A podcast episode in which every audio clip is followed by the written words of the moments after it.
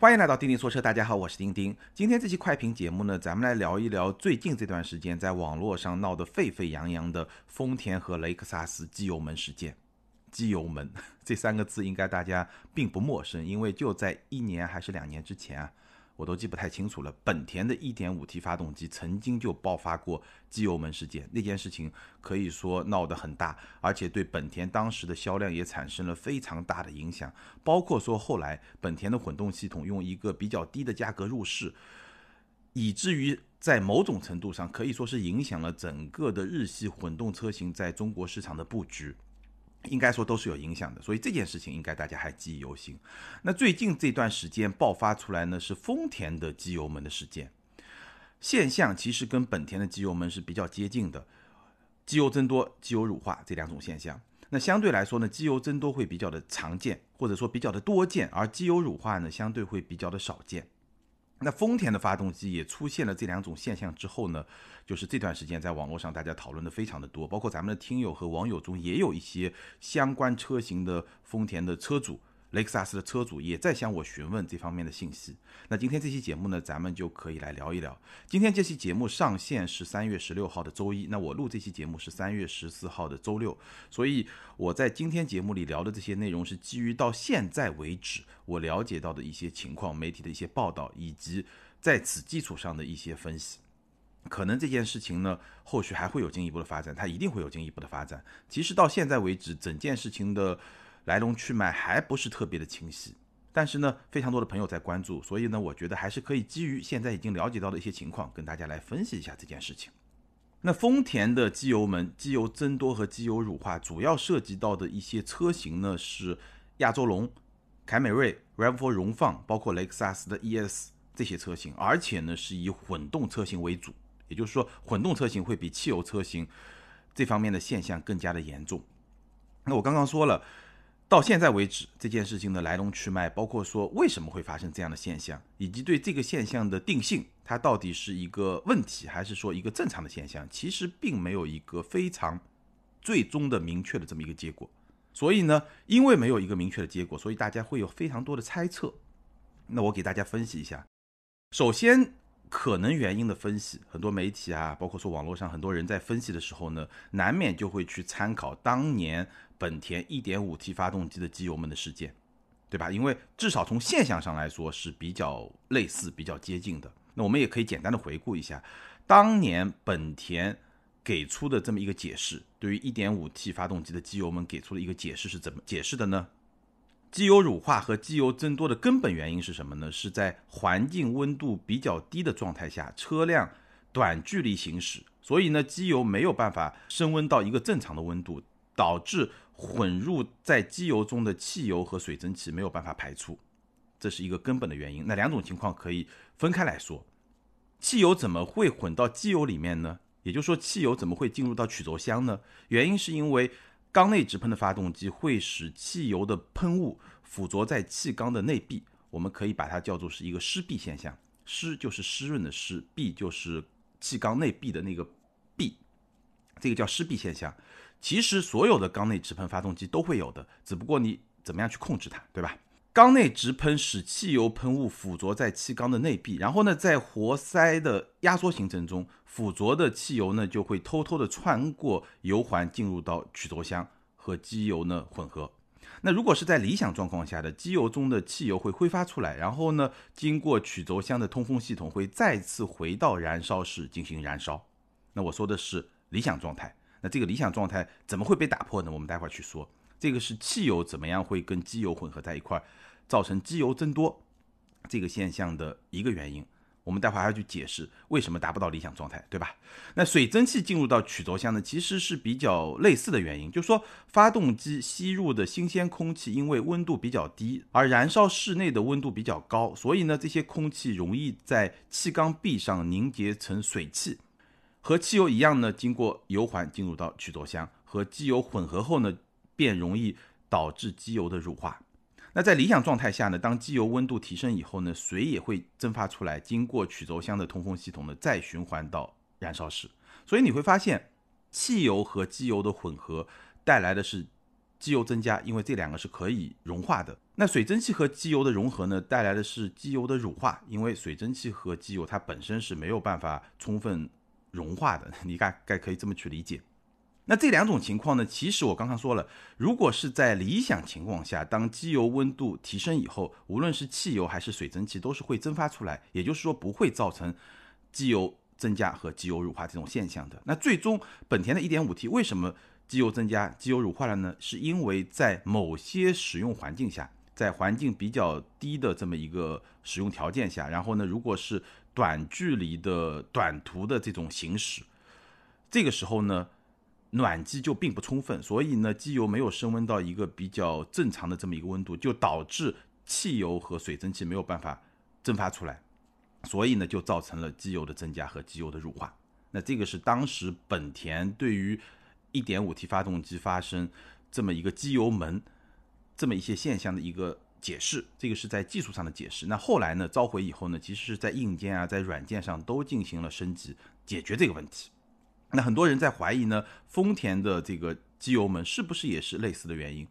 造成的？那非常重要的一点呢，就是本田在召回的时候呢，其实它明确的给出的说法是什么呢？是因为发动机的设计原因。因为我刚刚说了，其实缸内直喷发动机多多少少都会有湿壁现象，也就是说，汽油和机油的混合，这个是不可避免的。只不过你在设计的过程中，怎么样去控制这个现象，包括说怎么样让它在理想状态下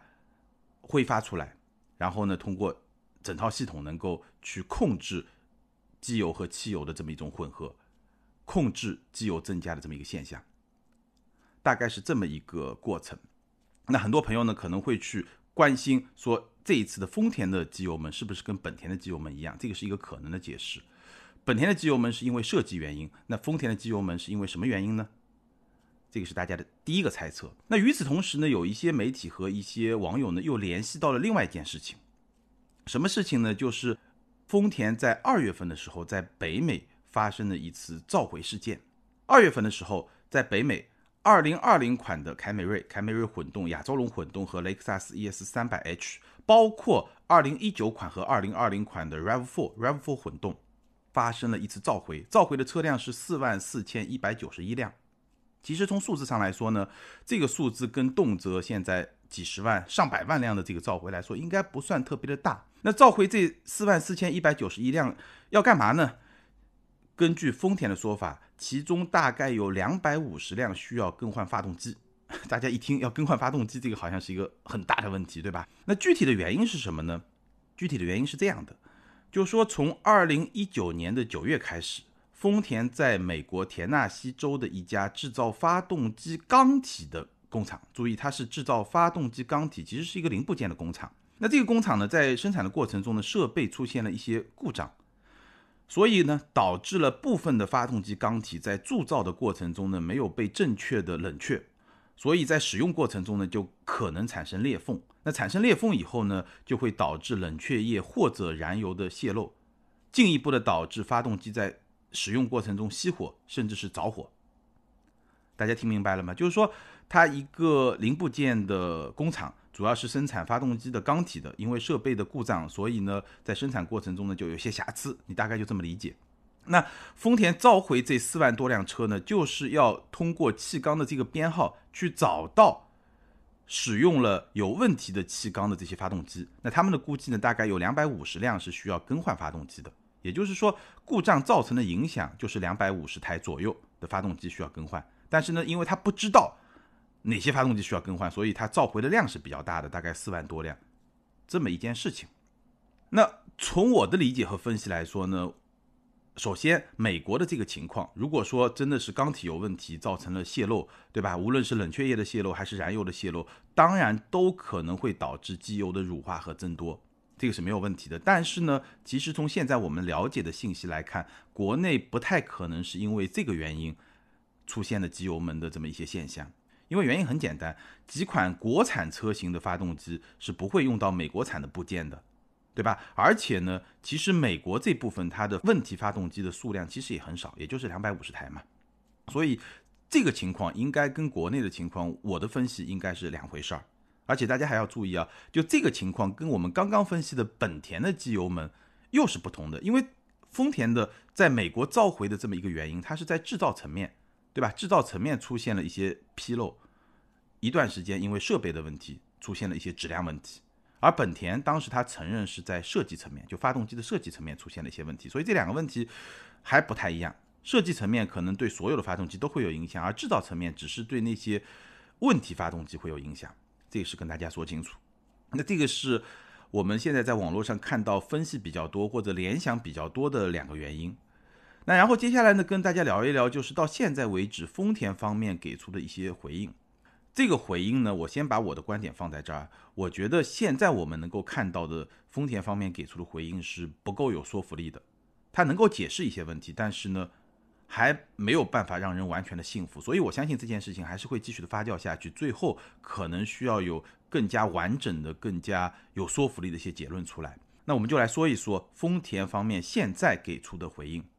根据汽车之家的报道呢，一汽丰田的四零零电话给出了下面的这样的一些解释，我大概归纳一下跟大家说一说。首先呢，它解释机油增多的原因大概有几种原因，简单可以分为两方面。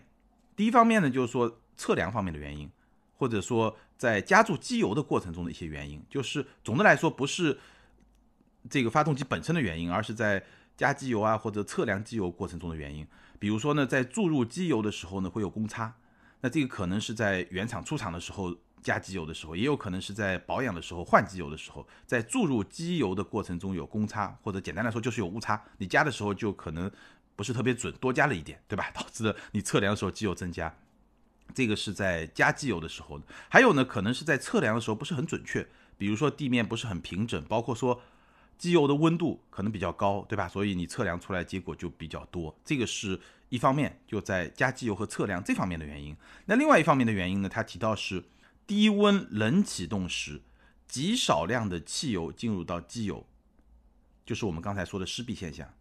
就低温冷启动的时候有极少量的汽油进入到机油。而且呢，因为机油可能没有上升到一个正常的工作温度，所以呢没有把它完全的挥发掉。然后呢，丰田的这个四零零电话，一汽丰田的这个四零零电话解释说这是一个正常现象。当然了，我刚刚也说了，所有的直喷发动机多多少少都会有这个湿壁现象，关键在于你怎么样去控制它，对吧？让它不会产生实质性的影响，或者说在一次换机油的过程中，它是一个可控的这么一个状态下。那这个是一汽丰田的四零零电话给出的机油增多的原因，然后呢，他又给出了机油增多的标准，什么意思呢？就是说在一定范围之内，他并不认为是一个机油的增多，就像我们当年说大众发动机烧机油，对吧？在一定范围之内，它不算烧机油。那他给出的机油增加的标准是什么呢？说如果机油的液面。超过了 F 线的二十五毫米，F 线就是它衡量的一个标准。如果超过二十五毫米以后呢，这个就是机油增加了。那如果说没有超过二十五毫米，这个还是属于一个正常的这么一个标准。这个是一汽丰田的四零零电话给出的解释，这个是第二层意思，就机油增多判断的一个标准。然后它解释机油乳化的原因是什么呢？就是说低速短距离行驶的过程中，机油温度没有上来的时候。机油加注盖内侧凝结的水汽不能充分挥发，局部出现乳化。然后他说呢，机油温度上升以后呢，这种现象会自动消失。你一听，可能跟我们刚刚聊的本田 1.5T 发动机的机油乳化是同样的原因，对吧？但是我这里要提醒你啊，他这个解释有一个关键点，什么关键点呢？他讲到的机油乳化的部位。它不是在发动机的内部，而是说在机油加注盖的内侧，也就是什么呢？就是你加机油的那个盖子的里面，这个地方呢会有水蒸气，那这个地方的水蒸气跟机油发生一些混合，然后呢发生了乳化。也就是说，丰田方面认为这个机油乳化仅仅是发生在机油盖这个地方，而不是因为发动机内部发生了乳化，你在这个地方能够看得到，它仅仅是在这个地方局部的。发生了乳化，所以这两个情况，就丰田四零零电话它解释的情况，跟本田我们之前说的情况是完全是两种情况，因为发生的部位是不一样的。这个是它的解释。最后呢，那机油增加也好，机油乳化也好，根本原因是什么呢？低速短距离的行驶不能充分的暖机。这个其实跟我们刚才解释本田的这个机油门的原因是一样的。根本原因是一样，就是你在低速非常短距离的行驶过程中，机油的温度没有上升到一个正常的温度，所以呢，这些汽油就没有办法挥发出去，包括说这个机油加注盖附近的这个水汽呢，也没有蒸发掉，没有挥发掉，所以呢，你就观察到了机油增加和机油乳化现象。这个意思其实是一样的，但是呢，丰田强调这种情况呢对发动机的性能没有影响。如果你的机油增加量在二十五毫米以内，就我刚才说的这么一个标准以内，对发动机的性能没有影响。然后呢，这个四零零电话它又进一步解释了混动车型为什么问题会比较多呢？因为混动车型它的暖机时间需要更长，也就是说它暖机的速度会更慢，这个大家可以理解嘛？因为汽油机的话，你一旦点火以后，它就始终在一个运转过程中。但如果你是一个混合动力系统，其实它的这个汽油机会根据你的工况，有时候在工作，有时候就熄火了，就不工作了。它是根据你的工作需要的。虽然说这个丰田的混动它不像插混那样有比较长距离的这个纯电行驶，但是呢，如果你是在短距离低速行驶过程中，其实在有些时候发动机也是。不工作的，或者说它的工作强度是非常低的，那它的暖机速度就会比较慢。那因为这个原因，所以呢，它出现问题的概率可能性就会比汽油机呢更大一点。而且呢，丰田的这个四零零电话强调，所有发动机，无论是汽油机还是混动系统里面的发动机，无论是丰田品牌还是别的品牌，这个他没明说啊，但大概这意思我给他翻译一下，包括国内外都会出现同样的现象，这个是他的一个观点。那我刚刚基本上就把他的这些观点都给罗列出来，简单总结一下呢，就是说，首先这个现象是正常的，在正常的一个范围之内，这是第一。那第二呢，就是说这个现象它造成的一个原因，是因为低速的短距离的行驶导致机油没有上升到一个正常的温度，所以呢，可能有些汽油没有排出去，可能有一些水蒸气没有挥发掉，所以呢，就出现了我们现在看到的。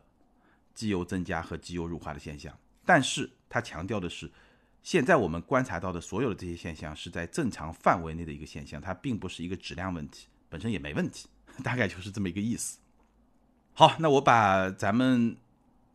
我们能够看到的一些观点、各种可能性的分析，以及当下丰田方面给出的回应。都给大家说清楚了，所以大家基本上能够去理解这件事情发生的前因后果。但是呢，还有一些问题我们是没有搞清楚的，比如说这件事情它最终是怎么样去定性？这个问题到底是在一个正常范围之内，就像丰田的四零零电话说的，还是说它已经超出了一个正常的范围？它已经成为能够影响到咱们普通车主正常用车的这么一个事情，这么一个门，对吧？这个结果其实现在是还没有结果的。那我刚刚说了，其实我觉得。今天到此时此刻，我能够看到的丰田方面的回应，仍然是不够有说服力的。所以最后呢，跟大家分享一下我对这件事情的看法，以及对咱们车主朋友，如果你已经买了这些车型，我刚才提到的亚洲龙、凯美瑞、Rav4、ES 这些车型，尤其是混动车型的一些车主的一些建议。首先呢，我的观点，我是觉得。丰田现在是有回应的，对吧？这个还是不错的。但是呢，我还是希望丰田能够尽快的给出更加正式、更加详细、更加让人信服的结论。因为在这样的事情发生的时候，其实专业的结论、快速的响应以及充分的诚意，这个才能够去赢得人心。尤其是在今天这么一个市场环境下，我觉得这一点对丰田是很重要的。丰田需要快速的给出更加官方的说明。以及这个问题怎么来解决，或者怎么来判定，对吧？那对于咱们的车主来说，如果你已经买了丰田的车型、雷克萨斯车型，尤其是我刚刚提到的这些车型的混动版本，怎么办呢？首先，一个错误的做法是什么呢？单纯放掉多出来的机油。如果你机油已经增加了，你单纯的把多出来的机油放掉，这个是一个非常错误的做法。因为原因很简单，如果汽油已经混到机油里面了。甚至有些水混到机油里面了，那这个时候呢，机油的成分就已经发生变化了。你单纯把多出来的部分放掉，只是说放掉了一些机油，对吧？但它整个的剩下来的这些机油的它的比例，各个成分之间的比例，它的性质已经发生了变化，这个是会影响到它的润滑效果。因为机油其实有各方面的作用，包括密封啊，包括润滑，包括甚至温度的控制啊，这些都是有用的。那如果说你的成分发生了一些变化的话，会影响到它的效果，甚至严重的话是会对发动机产生比较大的一些伤害的。所以呢，这个做法是不对的。那我在网络上也看到一些报道，有一些 4S 店就是这么做的，这个做法是非常非常不对的。所以提醒大家，千万千万不能这么做，一定不能说单纯的放掉多出来的机油，无论是你自己放掉还是到 4S 店放掉，这个做法是错的，一定不能这么做。这个是提醒大家的。那暂时可以用的做法呢，其实也没有什么正确的做法，因为我们不知道原因是什么。但是呢，有一个缓兵之计，就是短期内肯定是一个可行的一个做法。缓兵之计是什么呢？首先你要密切监控你的车况，机油有没有增加，机油有没有乳化，这个要密切的监控。如果你是在这部分车型之内，然后呢，尽量去避免短距离的驾驶。这个建议就有点有点荒唐，因为很多朋友买混动车型就是图它省油嘛，对吧？本来上下班可能两公里、三公里就到了，你说避免短距离驾驶什么意思？去绕一圈，多开个几公里，反正这个建议有点，确实有点。怎么说呢？感觉特别的怪，但是呢，确实能够帮你去缓解这方面的现象。那第三呢，如果已经发生了机油增加，唯一的眼下来看可行的解决办法就是更换机油，你就把所有的机油都换掉。这样的话，你至少能够确保你换进去的机油在进一步的增加之前，它是一个正常的机油，对吧？它是一个各方面成分都非常。合适的这么一个机油，这样至少能够保证在这段时间之内对你的发动机是完全没有伤害的。那你可以再等一等，对吧？看丰田方面、雷克萨斯方面，它会有一些什么样的进一步的结论出来，怎么样来解决这个问题？那我在网上也看到一些报道，部分的 4S 店它是可以去提供免费更换机油的这么一些服务的。更换机油，这个是当下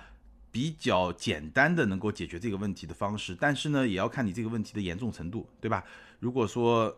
开两三个月就机油增加，那这个问题就比较严重了。当然，这件事情呢，我觉得还是要丰田方面能够尽快的给出一个结论，到底有没有问题，什么样的情况下是有问题，什么样的情况下是没问题。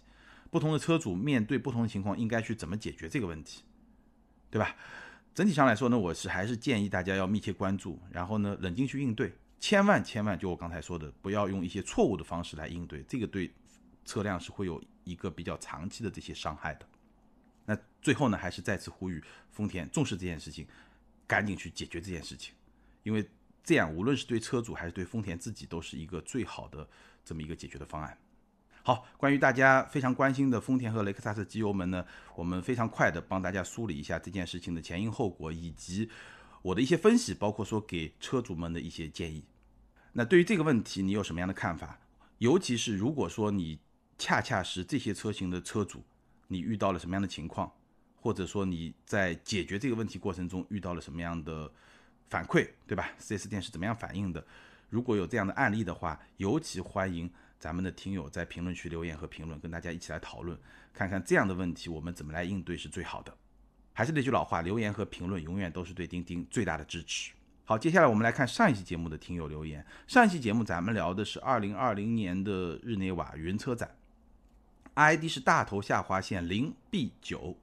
这位听友他说边跑步边听节目，跑完之后来评论。个人感觉奔驰新一代的设计变得圆润了，且细节部分变得往内收了，和老款的奥迪 Q7、英菲尼迪 FX 三五那种圆润且舒展大气的造型完全不同，让人感觉不够大气。而宝马呢，前脸设计感觉越来越狂放了，这本身没有什么不对，但是感觉精致感不够，效果不够好。相比之下，从新款 A3 来看，奥迪的设计在保持原有造型的基础上，细节的处理更加的精致，线条的运用也显得更加的锐利，个人很喜欢。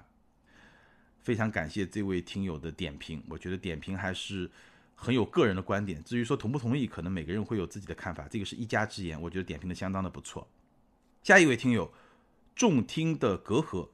这位听友他说，随着汽车消费者日趋年轻化和更加严苛的环保要求，奔驰 E 外观更加动感了。动力方面虽然是新型的油电结构，但是变小的排量对上有情节的人来说，多少也是一种遗憾。我一直想要一辆六缸车，但计划总赶不上变化。现在买大排量汽车代价太大了。丁丁加油！我是你的老听友。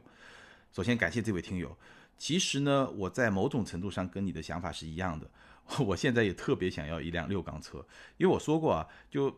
如果是我来换车的话，其实就两个方向，一个就是买一辆六缸车，这个就是怀旧，因为可能五年以后、十年以后就真的就买不到了；还有一种呢，就是尝鲜，就买一辆电动车。这个是我如果要换车的两个方向，所以我非常能够理解你的这么一种感受。那其实从车厂的角度来说呢，发动机的小排量化，这个是一个大势所趋，不仅是奔驰、宝马、奥迪，其实都一样。但是呢，这个里面有一个窍门是什么呢？就是节奏很重要。在这么一个趋势中啊，虽然说是大势所趋，但是呢。不知道大家有没有注意到一个现象，就是你跑得太快，你去做一个领头羊，其实你往往要吃亏，因为整个市场它接受这么一种趋势，它是需要有些时间的。跑在最前面的人往往是比较吃亏的那个人，哎，反而是你跟在稍微后面一点，但也不能太靠后，因为太靠后可能有些标准你就达不到嘛，对吧？如果你能稍微慢一点，掌控好这个节奏，踩好这个点，那就能够在成本、在市场口碑。对吧？包括在符合环保标准的这些方面做到一个最好的平衡，获得最大的利益。所以对车厂来说，掌握好这个节奏其实是非常非常重要的一件事情。好，感谢所有听友的留言，也欢迎这两位听友把你们的联系方式通过个人微信号全拼的钉钉小马甲留给我。你们将获得的是由途虎养车网赞助的 Wilson 微送超强镀金系列汽车漆面镀金，价值一千两百九十九元。这是一款日本原装进口的漆面镀金，镀金以后呢，可以在漆面形成六 H 硬度的镀金层，有效保护车漆不受腐蚀，也能预防褪色、抵抗划痕，保持的时效在一年左右。而且呢，可以在全国的途虎线下店免费施工。具体的领奖方式呢，欢迎参考咱们每期节目的节目简介。好，更多精彩内容，欢迎关注我们的。微信订阅号“钉钉说车”在那里，你可以看到我们越来越多的视频节目。你也可以在今日头条啊、B 站啊、汽车之家啊这些平台上看到我们的视频节目。还是欢迎大家关注我们的抖音，因为我们现在在更新越来越多的短视频。当然，你也可以通过新浪微博钉钉说车钉钉跟我进行交流和互动。哦，对了，差点忘了一件事情，之前的两期节目有一些听友反馈呢，咱们的声音会特别的轻。其实我也不知道原因，因为我录制包括我上传的声音跟正常节目音量都是。基本在一个水平的，但不知道这两期节目会有一些什么样的问题。那今天的节目大家听到以后，如果同样有音量方面的原因，欢迎在评论区给我写个评论，告诉我。那我也会跟喜马拉雅平台去做一些沟通，看看到底是在哪个环节可能技术上出现了什么样的问题。谢谢大家，好，感谢大家的支持和陪伴，咱们今天就聊到这儿，周四接着聊，拜拜。